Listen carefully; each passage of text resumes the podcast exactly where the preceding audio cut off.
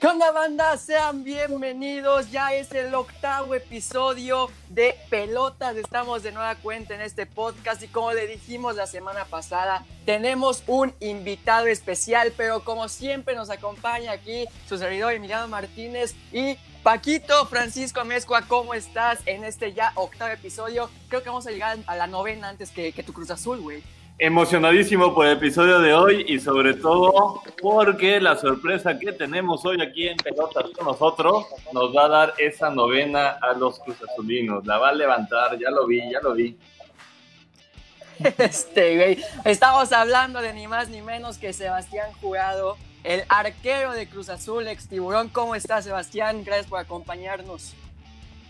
Hola, ¿cómo están? Emiliano Paco, pues bueno, ya saben, un gusto como siempre estar con ustedes y, esperemos, esperemos que sí, que tengamos de profeta y que pues bueno, sea la, la novena y sea el que viene.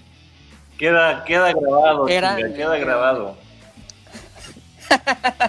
Oye, pero antes de levantar la, la chingada novena, güey, tiene que regresar el fútbol, ¿no? O sea, ¿cómo te trata la cuarentena, Sebastián? O sea, ¿qué, qué has estado haciendo en, en esta cuarentena? ¿Cuál es tu nueva rutina, güey? ¿Todavía no te vuelves loco? No, pues un, yo creo que todos un poquito, ¿no? Todos un poquito estar tanto tiempo este, encerrados, pero, pero bueno, este, de repente algunos, algunos amigos ya se vuelven TikTokers, pero no he llegado hasta ese nivel. Eh, pero, pero bien, la verdad bastante bien, trabajando mucho, eh, disfrutando también el tiempo con la familia y, pues bueno, bien, bien, la verdad en, en ese sentido tomando las cosas positivas de todo esto este vato, güey, de mí no vas a estar hablando, güey. Ya, ya me retiré de TikTok, güey. Ahora sí, pues como te mencionamos, ¿no? Esto es pechar desmadre, pechar coto, güey. O sea, aquí es relajarnos un, rato, güey. Y pues obviamente que tu pasado con Veracruz pues está totalmente ligado a tu carrera, a tu persona. Eres jarocho, güey. Y pues empezando por, por esa parte, no nos vamos a ir tanto por lo futbolístico, sino pues saliendo un, poco del script, güey. Así empezamos duro desde el principio, cabrón. A ver, en esta última etapa, güey, de 2013 a 2019, o sea, aunque no hayas jugado como toda esta etapa de la primera división de Veracruz, ¿no? Sacaron un chingo de jerseys, güey. O sea, de Veracruz sacó un chingo de jerseys, tanto de capa como de Charlie.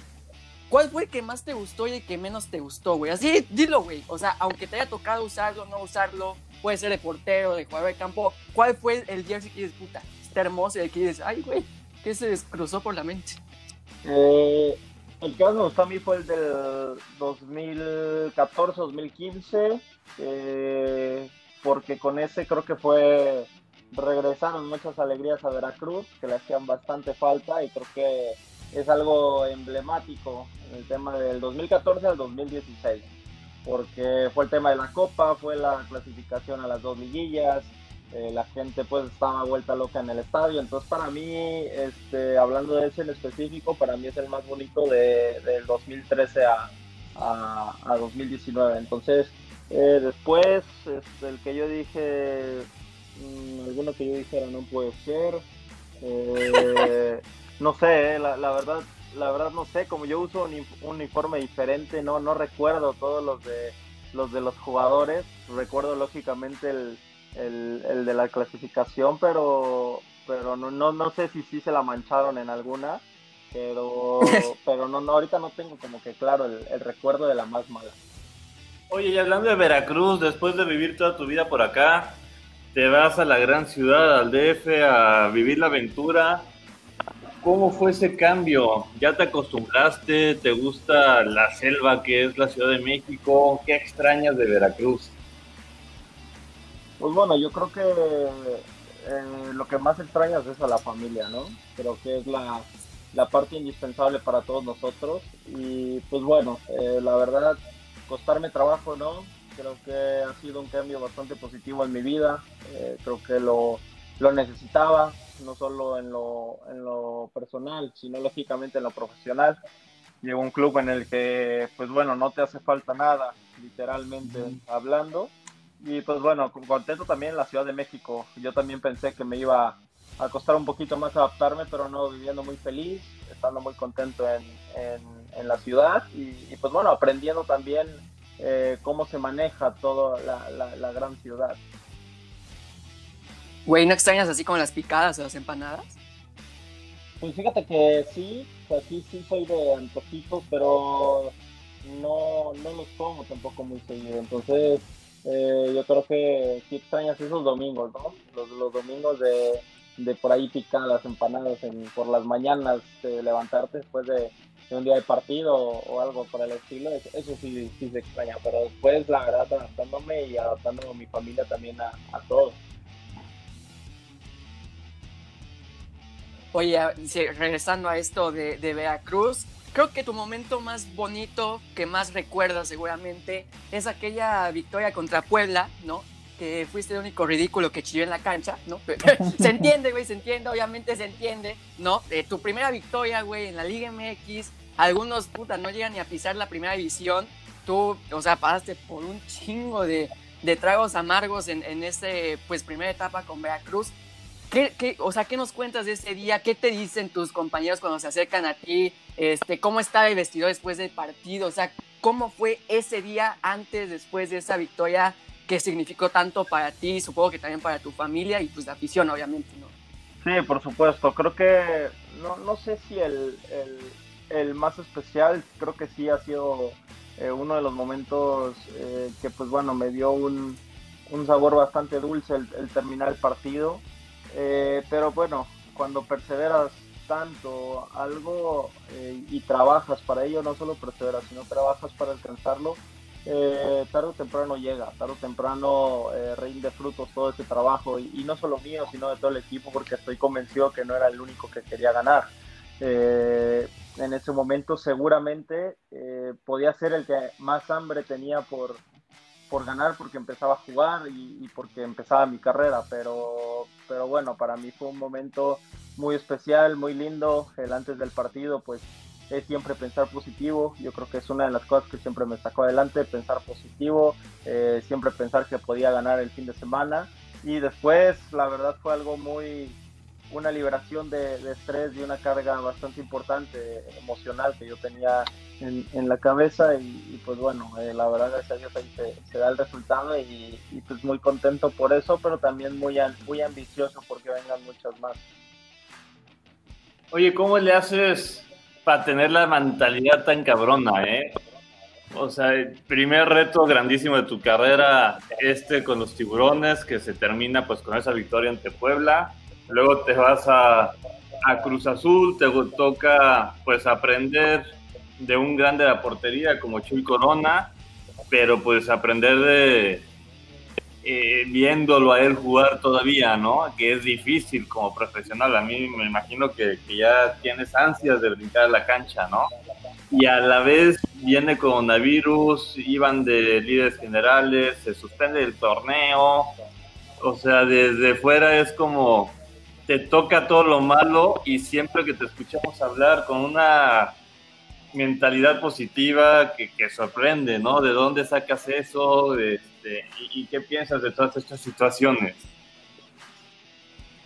Pues mira, lógicamente somos humanos y nunca te voy a negar que, que vives situaciones complicadas, hablando puntualmente de, de Cruz Azul, que pues bueno, yo en primera instancia sabía que era muy muy complicado el, el hecho de llegar a, jugar eh, por, el, por el gran arquero y la gran jerarquía que tiene eh, José Jesús Corona, pero, pero para mí la vida se trata de retos y hay que ir eh, uno a uno conquistándolos y haciéndolos tuyos. Entonces creo que esa es una de mis, de mis fortalezas en ese sentido. Yo no lo veo como, como un peso, sino lo veo como un gran reto en mi carrera, el poder eh, aprender teniendo de la mano a la paciencia. Eh, para en ello yo, yo no te digo que estoy que estoy conformado yo no yo no estoy yo no soy alguien conformista ni, ni, mucho menos yo voy para jugar eh, si bien es cierto como te comento sé que está Chuy pero yo voy para competirle para tratar de, de llevarlo a él al límite a tratar de exigirlo al máximo de exigirme a mí en todas mis capacidades y estoy seguro que de esa forma tarde o temprano llega la recompensa y pues bueno, ante todo esto, eh, si algo he aprendido en el, en el fútbol, eh, y por todo, por el corto trayecto que llevo en el fútbol, pero con las experiencias que me ha dejado, es que los factores externos y lo que se sale de nuestras manos yo no me puedo preocupar. Eh, esas son cosas que van más allá de, de uno y que, y que no puedes hacer absolutamente nada. Yo lo único que me puedo preocupar y ocupar, por supuesto, es en hacer bien mi trabajo, en trabajar al máximo, me toque trabajar en, en, en mi casa o me toque trabajar en el campo o me toque trabajar donde sea. Yo creo que me debo exigir al máximo para llegar a ser eh, un, un, portero de talla internacional y, y, tratar de dejar huella en el, en el fútbol mexicano. Y antes de que te vayas a, a, brillar internacionalmente, te quiero ver levantar esa copa vestido de azul. Cabrón. Sí, eso seguro. Creo que es un reto que, que tengo conmigo mismo. Eh, yo, yo llego a Cruz Azul por eso, porque una, para mí es un club eh, de total tradición y un grande de, de, México, y otra porque yo tengo el sueño intacto de, de jugar en Europa y uno de los retos que tengo es irme siendo campeón del fútbol mexicano con Cruz Azul. Qué grande. O sea, neta, casi me ha dicho nada, cabrón. Ya, en Europa. Oye, mención. ¿Dónde te ves, eh? ¿Cuál es tu estilo? ¿Un fútbol italiano, un inglés, el español? ¿Dónde te gustaría llegar? Bueno, eh, si hablamos de ligas, a mí me encanta la Premier. La Premier League me encanta, creo que es el fútbol más competitivo y, y a, a, nivel mundial, pero creo que todas las ligas, la liga española, la liga italiana, la liga, todas las ligas en Europa están, están en un top, entonces para mí cualquiera yo creo que sería, sería un sueño y, y pues bueno, ya, ya, ya, veremos qué es lo que viene. Bien, bien, bien. Ojalá y seguramente lo vas a cumplir, querido Sebastián. Y, y, hablabas de esto, de que tú nada más te puedes preocupar de hacer bien tu trabajo, de preocuparte por, por lo que pues tú puedas hacer en la cancha. Y pues ligándolo a esto, te, te, obviamente te preocupas, te preparas para los, los eh, jugadores delanteros que tengas enfrente, güey. Eh, yendo por esta línea, ¿quién es el cabrón, sea rival, compañero, güey, que más cañonazos tira? O sea, que dices, no mames, este güey sí le mete fierrazo. Obviamente que todos en primera división, güey. O sea, yo ni me pongo en la reta porque me dan miedo los balonazos, güey, ¿no? Pero, o sea, ¿quién es el güey que dices, no, este güey sí, sí tiene un fierro? Que te haya doblado la mano, vaya. bueno, eh, la verdad, eh, hay un par. Uno de ellos juego con él actualmente, que es el Cabecita Rodríguez. El Cabeza a mí se me hace un jugador extraordinario que además la pelota le pega con un tubo. Y otro es este, que por, por, por, supuesto me hizo cagarle en un gol, Brian Lozano. Brian Lozano de Santos este, le pega al balón se mueve para todos lados y y para mí son, son ellos dos los que más fuerte me ha tocado que, que le pegó también, Orbelín también, pero, pero ellos dos en específico me ha tocado que le peguen muy muy fuerte la pelota. Y después de esta etapa con Veracruz, donde te hacen figura, güey, robaste dos años en primera división, eh, o sea, te, endiosaron, su puta madre, bien merecido, obviamente, porque, puta, era, te iba portería prácticamente, güey, sacabas todo esto te manda eh, a, a, que seas nombrado el novato de, del año, ¿no? Tu balón de oro, güey, que te vas a quedar a Los Ángeles a tirar rostro, la madre.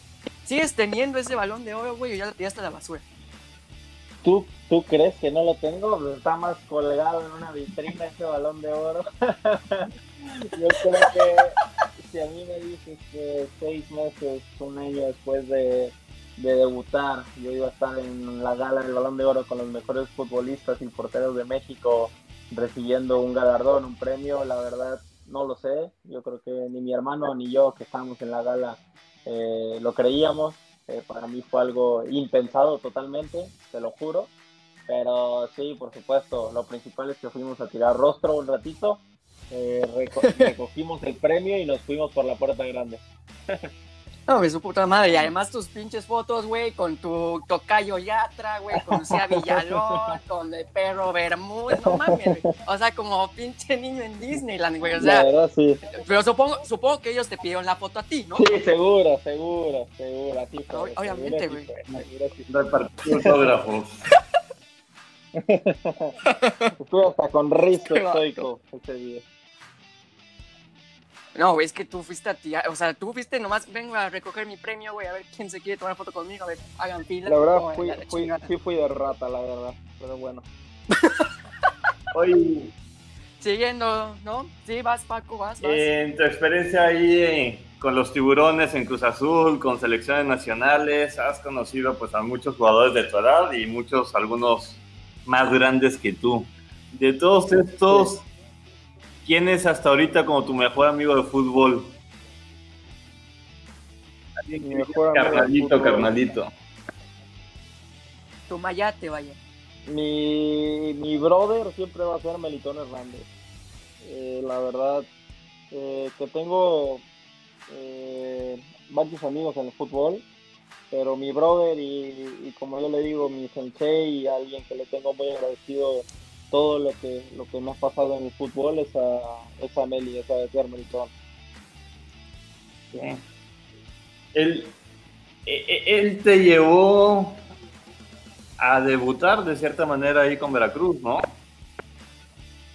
Él me ayudó y estoy seguro que me ayudó como, como muy pocas personas han ayudado a alguien en el fútbol. Porque de alguna forma él eh, le estaba cediendo su lugar a un chavo de 21 años eh, que empezaba a jugar, cosa que en el fútbol no es nada fácil, porque el, hecho de aceptar que alguien eh, iba a jugar en tu lugar y darle ese apoyo eh, tanto profesional como emocional. Yo creo que es algo que no puedo pagar con, nada, eh, simplemente estoy muy agradecido con, con Dios, con Él, porque la verdad me puso a la persona correcta ahí y, siempre voy a estar eternamente agradecido con, con Melicón. Qué grande, qué grande. Y el otro lado de la moneda, güey, alguien, o sea, a lo mejor no tengas a nadie, o no sé, puede ser sí o no, pero un güey que te cague, no sé, a lo mejor un francesito que te haya metido gol sin moverte, no sé, güey, no sé, no sé, alguien que te cague, que no soportes ni ver, güey, o que simplemente digas, no te quiero hablar, carnal, aléjate. Pues ahorita que tocas ese tema, eh, yo creo que no, no, no hay alguien en específico, pero ese momento sí fue el más jodido en mi carrera eh, tengo dos, ese de Tigres y el que me pasó con, Pachuca. Probablemente no tenga alguien hoy, hoy día que te diga, eh, no me llevo con él, no me hablo, porque al final yo soy muy alivianado. Eh, con todos me llevo, a todos les hablo bien, trato de, llevarla bien, pero esos dos momentos para mí han sido jodidísimos y me he querido meter debajo de una, de una piedra en, los rompeolas de Veracruz y, y no salir de ahí. Uy, es que sí, no manches, o sea, nosotros, el público, prensa que estábamos ahí, eh, vemos que no se mueven, que estos güeyes empiezan a meter goles, de, güey, ¿qué pedo? ¿No? O sea, supongo que sí, todo lo que les pasó por la mente, todo el contexto de, de ese partido, y como mencionas también, el partido en Pachuca, eh, pues ahí también, como mencionas lo de Melitón, el apoyo emocional, supongo que te ayudó eh, cabroncísimo en ese partido en Pachuca, ¿no? Sí, totalmente, totalmente. Yo muchas veces, eh, por los momentos que estabas viviendo, tú como, como joven que vas empezando, güey, tú piensas en, en tirar la toalla, en decir, no, no puede ser, o sea, eh, por más mentalidad fuerte y, y tenaz que tengas, hay momentos de debilidad, de flaqueza, en los cuales me ayudó mucho eh, por la experiencia que tiene a, sobrepasarlos. Lógicamente dentro del terreno de juego y pues después eh, primeramente está tu familia y todos sus seres queridos. Ya terminando esta etapa de Veracruz, güey, ¿alguna anécdota del vestidor, cabrón, que este, por ahí, pues que no hayas contado mucho o que sea lo primero que piensas en decir tiburones rojos de Veracruz, o sea, alguna anécdota, obviamente, ¿no? Que, se, puede, que se pueda contar, porque hay un chingo que no se pueden contar, eh, pero una que, se te ocurra, que dices, ah, esta, esta no le he contado mucho, o esta la relaciono directamente con, con Veracruz.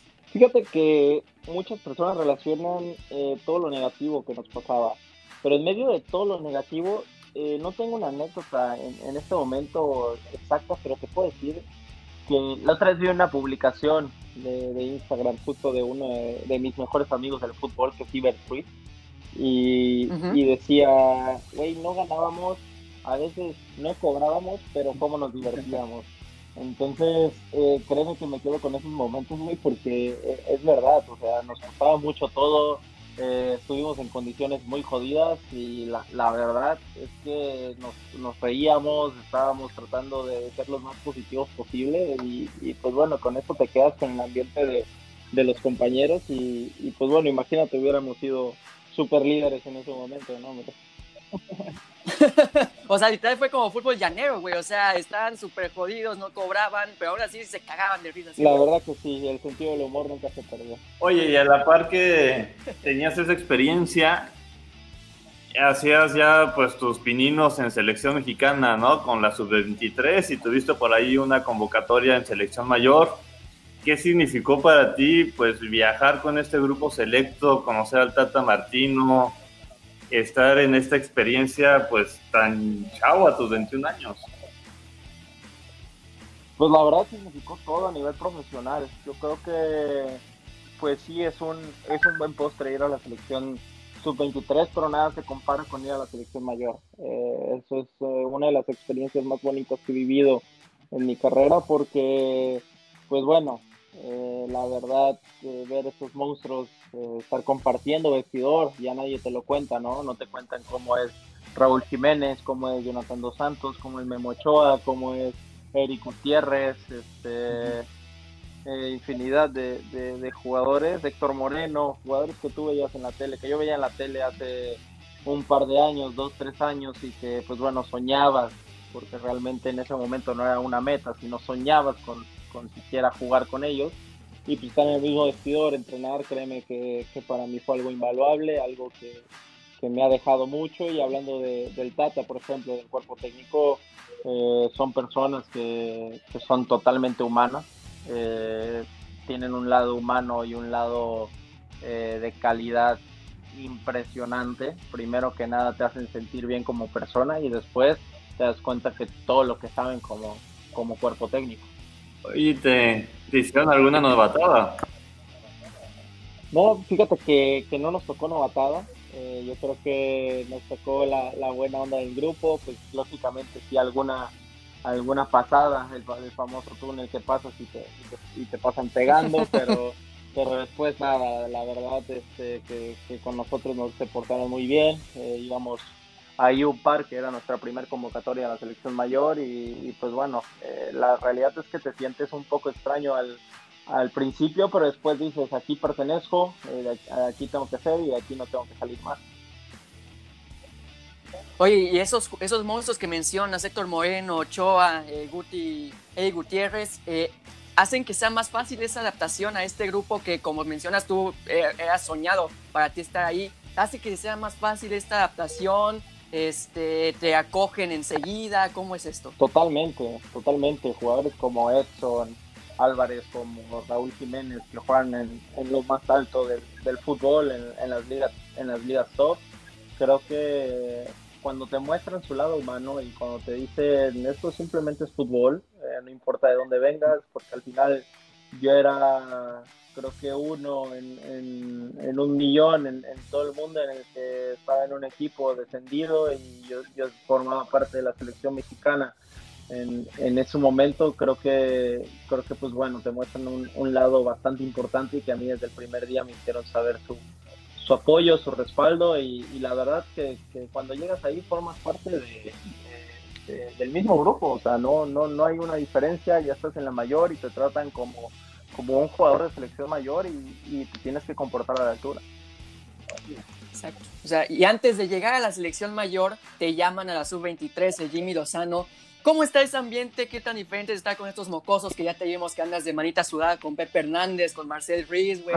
O sea, ¿cómo, ¿cómo es este, este ambiente diferente? ¿Cómo te llevas con estos dos güeyes? O sea, ¿qué tan chido está ahí rumbo a los Olímpicos, todo este, todo este rollo? No, ha sido también de las experiencias más bonitas de mi vida, ¿sabes? Porque he vivido de todo he vivido de todo, he vivido un proceso de dos años espectacular, desde la primera convocatoria que fue en enero y febrero, hicimos muchos viajes, fuimos a muchos países, entonces empiezas a, convivir con gente que, la verdad nunca habías topado, nunca habías convivido 24/7.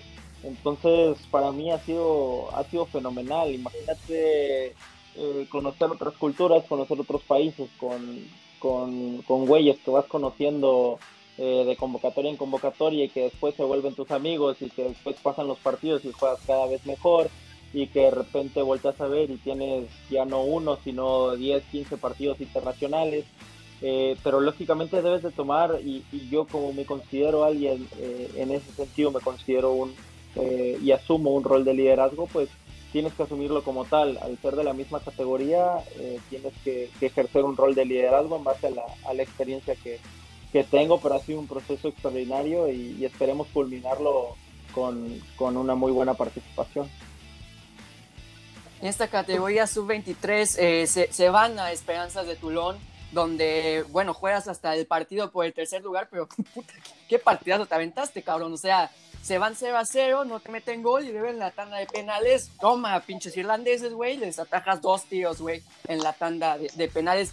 Te veía, te veía en la transmisión, güey, de ese partido. Y, güey, no te callas, güey. O sea, no, no, no les dejas de gritar a los pobres güeyes irlandeses que van a cobrar y digo, o sea, ¿entienden? ¿O salió, salió bilingüe, mi Sebastián? ¿O qué, qué tanto les gritas a ellos? O, bueno, hilándolo también, ¿no? Y a todos en general que van a cobrar un penal, güey, eh, porque ya te hemos visto atajar contra el América en la misma sub-20 de Cruz Azul, a estos dos vatos de Irlanda. O sea, ¿qué, qué les dices, güey? Eh, ¿Cómo es ese ritual antes del penal que les gritabas a estos pobres güeyes? Pues mira, desde que yo cuando era minuto 89, 90, eh, ya que iban a agregar, yo dije ya que lo termine, en penales lo ganamos. Eh, yo, yo ya estaba, yo estaba convencido. Yo creo que parte de los penales eh, cuenta mucho la seguridad en ti mismo, la seguridad en ti mismo y la intuición.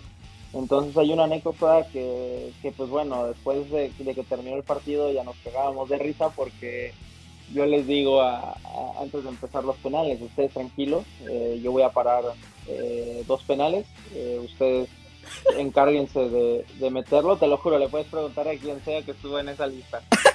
ya les dije, voy a parar dos penales, ustedes encárguense de, de, meterlos y estoy seguro que si paro dos vamos a ganar la, la tanda. Entonces viene el entrenador de porteros y me dice que que pues bueno, este, me quiere enseñar cómo, cómo tiran los, los irlandeses. Yo la verdad, en ese sentido, yo no quería ver tanto cómo, cómo tiraban, quería más jugarme a mi, a mi intuición. Entonces yo sabía que si paraba el, el primero, eh, le iba a dar mucha confianza a mi equipo. Eh, y pues bueno, en cuanto se para el, tirador, que veo que, que, pues bueno, era un, un, a, él, a lo llamaban como un crack ahí de, de Irlanda, que era el 10 y yo lo veo cómo se para y digo, este va a buscar su lado natural y va a asegurar porque ni me miró. Entonces, eh, pues bueno, yo me tiro cruzado, afortunadamente la tapo, después tengo para tapar otro que justo le doy con la, con la mano de abajo, pega en el travesaño y se mete.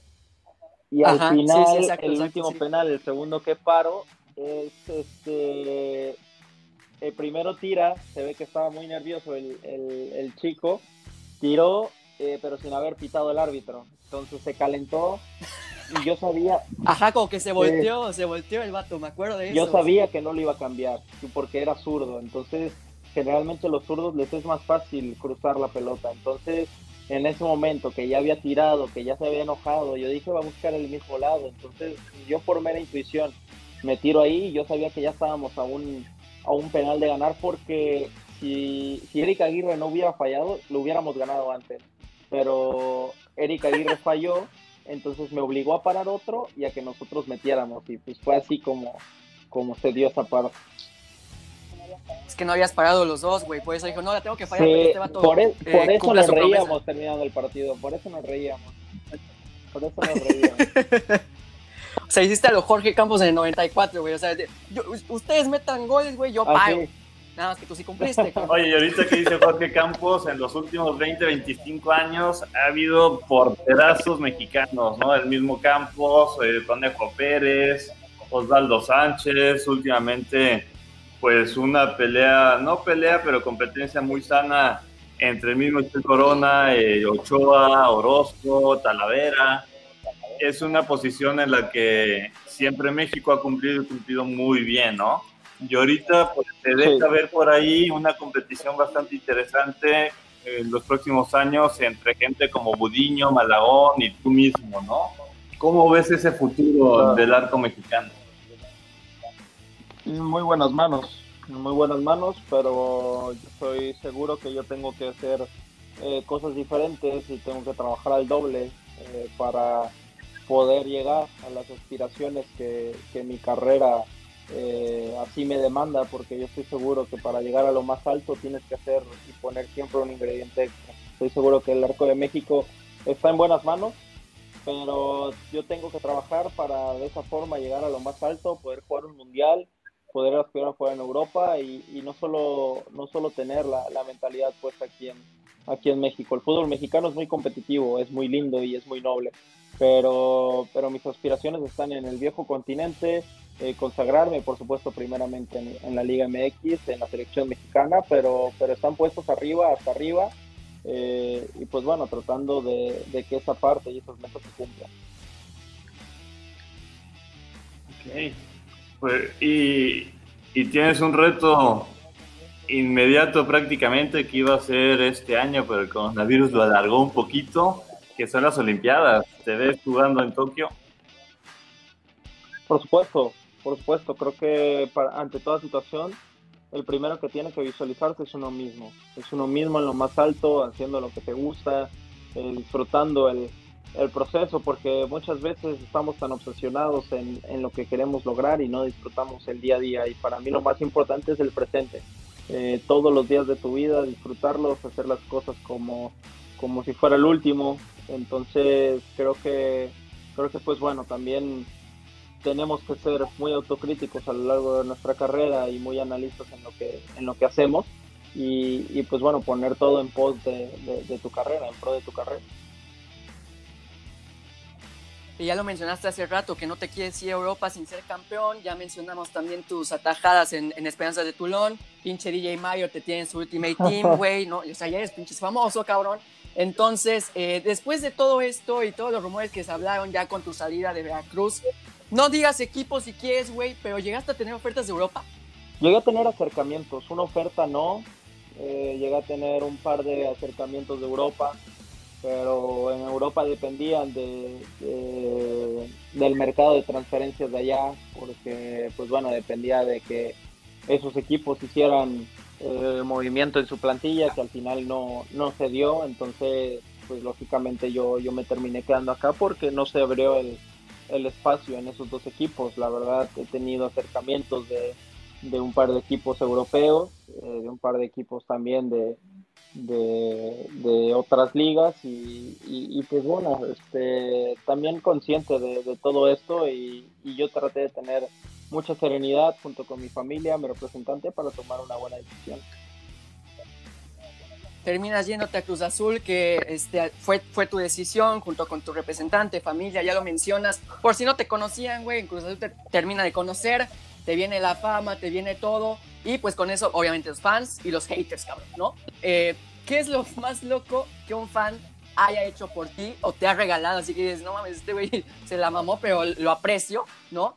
Y por la, por, eh, por la otra moneda, eh, cara de la moneda, perdón. ¿Cuál es el insulto más ingenioso que te han dicho o escrito o el que más se repite? Porque así como tienes fans. Sí, sí por supuesto, por supuesto. Al ser una figura pública y al ser un, un deportista siempre vas a tener eh, lo, los que te apoyan y, y la verdad, en general toda la gente te apoya. Lógicamente hay algunos que, que pues hacen su papel y, y, van a tener que tirarte, pero en, en el fondo son amantes del fútbol y, y, esa parte y esa parte está. Eh, pero pero bueno yo creo que una de las cosas más locas ha hecho ha sido que me hagan me hagan me pidieran firmar un, una hoja en blanco totalmente con, con, mi autógrafo porque se lo iban a tatuar. Eh, te, te, te, juro yo esa parte sí me saqué de onda se lo platicé a mis papás le dije no puedo creerlo porque se va a tatuar mi autógrafo y sí, regresaron con mi autógrafo tatuado. Eh, lo tuve que hacer perfectamente y después yo creo que el, el, en, en, todos lados me ha llevado insultos, en todo estadio que juego de visitante me ha llevado insultos.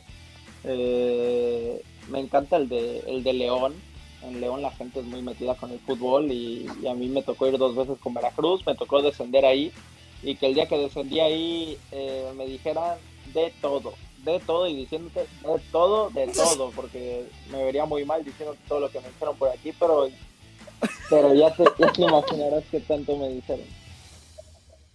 hasta de lo que te ibas a morir, no mames. Totalmente.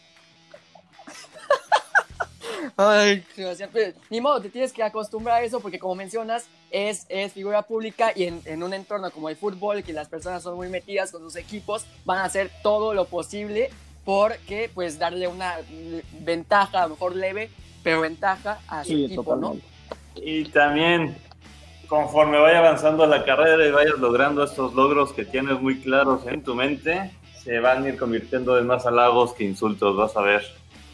Oye, llegas a Cruz Azul, dos cosas aquí. Primero, con tres porteros con una gran, gran experiencia, trayectoria. Uno que todavía juega, ya hablábamos de José Jesús Corona. Y por otro lado, de entrenador de porteros te toca un eh, de los últimos ídolos azules, el Conejo Pérez. Y de entrenador general, director técnico, otro exportero también, Robert Dante Siboldi. Tienes ahí tres maestros, ¿no? Platícanos un poquito cómo es el de llegar a este entorno. Y por otro lado, ¿por qué eliges a llegar ahí al Cruz Azul el número 33? ¿Hay alguna razón en específico? Che, número feo, güey. ¿Por qué, ¿Por qué escogiste ese? no, pues, eh, primeramente, pues sí. Este, el conejo está al borde de regresar del retiro, güey. Pero pero sí, prácticamente sigue jugando el Cone. Pero no, para mí es una gran bendición y para mí es un gran, gran honor compartir vestidor y compartir eh, la cancha con, con, tres personalidades de esa, de esa talla y de esa magnitud y, y, fue una de las razones por la cual yo, yo voy a Cruz Azul. Eh, a mí me motiva mucho esa, esa parte y, pues bueno, me toca aprender, como, como inicié diciendo, me toca aprender de, grandes personalidades y, poner todo lo que ellos saben y todas las experiencias que tienen y todo lo que me cuentan en pro del, del equipo y por supuesto de mi carrera. Y después el número 33 fue una petición de, de, mi mamá, yo sabía que pues el 1 no, no, estaba, no estaba disponible por el tema de Chuy, después si no estaba el 1 eh, yo tenía la opción del 25 eh, que era el número con el que había debutado y, me gusta bastante. Eh, no estaba, después yo tenía el 23, me encanta el número 23 como opción, pero lo tenía Pablo, Aguilar también. Y al final el 33 nadie lo tenía ocupado, entonces pues bueno, fue una petición más de, mi mamá que, si, estaba libre ese número que lo, que lo tomara. Te hubieras puesto el 281, güey, de las fuerzas básicas. ya, este, ya para, para, ir terminando esta charla tan chida contigo, Sebastián, ¿cómo ves al, corazón en la I-Liga? ¿Por qué no te rifaste tú a jugar, güey? ¿E-, ¿Estás tan manco? La verdad es que no me dieron la confianza. Eh, el, muerto de Borja no, no me quiso dar la confianza. Y pues bueno, ya, ya, ¿qué, qué, es lo que puedo hacer? Eh, darle toda mi confianza al señor eh, Borja y, pues bueno, que para, empezar es un gran amigo mío y, es un, un, tipazo. Pero pues bueno, nada más no levantamos ni hablar, pero mira, mientras mientras en la Liga MX vayamos muy bien, eh, en la Liga, en la I-Liga hacemos un desastre, no pasa nada. Exactamente. Ya la última pregunta, querido Sebastián, si, si, no es que Paco tiene que decir algo más, no le vayas a decir que tú te tatuaste su firma, qué oso. Pero bueno. Eh, con tu salario, güey. O sea, ¿cuál ha sido la compra así más pendeja que hayas hecho, güey? Que digas, no mames, ¿por qué compré esto? O sea, me quemaba el dinero en las manos, no mames. O sea, digas, güey, ¿qué tenía en la, en la cabeza en ese momento? O sea, o algo así. Sí, o sea, que te arrepientas o no te arrepientas, pero digas, güey, qué pendejo. No, la, la, verdad es que en ese sentido no, no soy un, un comprador compulsivo, no tengo ningún problema con eso Sí, por ejemplo, cuando llegué me dijeron, eh, como eres nuevo, tú vas a pagar la comida completa para todo el plantel, incluyendo cuerpo técnico, jugadores, masajistas, fisios. Entonces tuve que comprar una comida para, para, para todo el plantel terminando de entrenar y es una de las cosas que más me dolió. ¿eh? Pero bueno, ya te tocará en un futuro cobrar de ese tipo de comidas a los que vayan llegando. Sí, seguro, eso sí. ya para, para finalizar, nada más, me pongo ya ahora sí un poquito en el papel de aficionado de Cruz Azul desde hace muchísimo, todavía yo chiquito, pero tuve la fortuna de recordar o que recuerdo aquella final del 97, que fue la última, y quiero ver los campeones otra vez, ¿no? Te comparto aquí en corto que pues como aficionado tengo también la fortuna de tener ahí mi nombre en cierta manera escrito en la historia de Cruz Azul. Soy de los cinco o seis redactores del libro de los 50 años de Cruz Azul en Primera División. Entonces ahí está mi, mi nombre escrito en el, en el libro como parte de la historia. Okay. Y le digo a, a Emiliano, ¿no? Que, que, te veo a ti y a Santiago Jiménez como nuevos referentes de esta nueva generación azul. Y estoy segurísimo que los dos van a triunfar no solo en el azul, sino en, en sus carreras. Van a llegar a Europa ambos. Tienen una mentalidad de no creerse. ¿Qué nos puedes compartir de Santi Jiménez? ¿Cómo es? No, pues imagínate, eh, primero que nada te agradezco y, después te felicito porque eh, ser aficionado a un equipo no es nada fácil.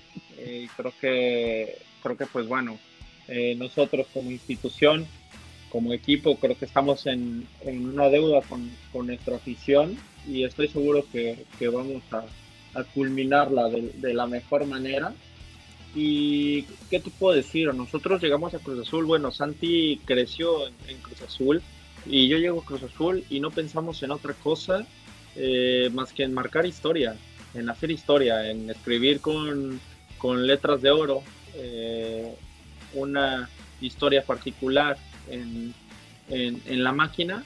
Y él, él es un tipazo. Santi es un chavazo, es alguien que está dirigido de la mejor manera, que tiene un padre que, pues bueno, en el fútbol mexicano ha marcado una historia importantísima y que lo ha, lo ha manejado de una manera extraordinaria. Y aparte de eso, Santi tiene una familia la cual lo apoya, lo respalda en todo y yo creo que ese es uno de sus más grandes éxitos, al igual que, al igual que en mi caso. Creo que nuestras familias nos han potencializado al, al máximo, las personas que nos rodean nos han potencializado al máximo y es lo que nos ha permitido eh, conducirnos de la mejor manera. Después, yo te puedo decir de él que es un centro delantero eh, fenomenal, que estoy seguro que Santi va a llegar a jugar en Europa, eh, que juegue en la selección mexicana, que se deje de, de boludeces, como dicen ellos, y, y, y, que se decante por jugar en la selección mexicana, porque yo creo que tiene un material importantísimo para llegar a ser un, un, un referente en la selección nacional, eh, que no se haga güey, que es más mexicano que argentino. Y, y, pues reiterarte esa parte, que nosotros no estamos eh, de paso, nosotros estamos para escribir una historia eh, fenomenal y fantástica con Cruz Azul y, y, estoy seguro que vamos a quedar campeones, eso no, no me queda duda. Convéncelo, cabrón, de que se pues Otra vez, otra vez, me pasa eso todos los semestres desde hace más de 20 años, pero otra vez estoy ilusionado.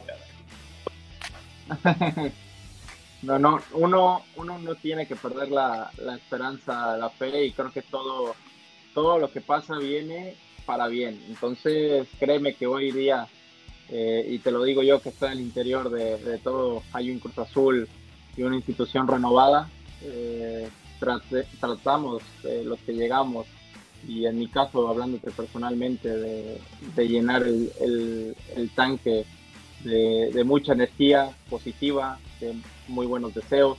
Entonces yo creo que partiendo de eso eh, vamos ganando y estoy seguro que vamos a, a, marcar esa historia, vamos a escribir un, un guion perfecto y esperemos eh, poder encontrarnos en, en, la final levantando la copa porque es así como la queremos ganar en, en la cancha. Que así sea. Ahorita que me, exactamente, ahorita que mencionaste esto de ganarle en la cancha, ya se canceló el, el torneo, ¿Qué sigue para ustedes, Sebastián? O sea, ¿les van a dar vacaciones? ¿Van a seguir entrenando? Eh, ¿Les dan qué? ¿Dos semanas de descanso? O sea, ¿qué sigue para ustedes este, con esta cancelación de no, la liga? pues yo creo que nosotros seguiremos entrenando. Eh, todavía nos han dado como indicaciones completamente formales, pero por lo pronto esta semana seguiremos entrenando. Presentaremos los, los, los eh, no recuerdo si los exámenes médicos, todavía no lo sé. Este, nos quedaron okay. de de, de, avisar toda esa parte, veremos si tenemos vacaciones, si no, pero nosotros estamos para acatar órdenes y, y, en base a lo que a lo que nos diga el club. Entonces hay que esperar ahorita, yo creo que esta semana que se sienten las cosas, que se definan fechas y, después para empezar a, a, darle con todo y regresar a full. Perfecto, Sebastián. Ya, ya no le llenes tanto de ilusión a Paco que luego no se cae en los podcasts, güey. Pero bueno, este. pero nada, o sea, sabes que es un gustazo tenerte aquí, que fue una charla muy chida, que, o sea, por lo menos en mi caso lo, disfruté muchísimo. Eh, el, chiste es ese, güey, ¿no? Cagarnos un poco de risa, güey. Hablar de fútbol como lo que es, sacar entre, entre cuates, güey, echar desmadre. Y pues eres bienvenido siempre que quieras venir, güey, porque ya estás cansado, cabrón. No, no, no, siempre que, lo requieran, ahí voy a estar. Eh, y pues bueno, ya saben que, con todo el gusto del mundo, me, ha encantado estar, estar con ustedes. Les mando un, gran abrazo y pues bueno, muchísimas gracias por, por todas las atenciones conmigo. Un placer, Sebastián, muchísimas gracias. Gracias, Sebastián. Vale. Gracias. Gracias, Sebastián. Gracias, Paco. Gracias a todos los que nos escucharon, como pinche siete personas. Pero a esas siete personas las amamos aquí en el octavo episodio de Pelotas. Chao, chao. Gracias.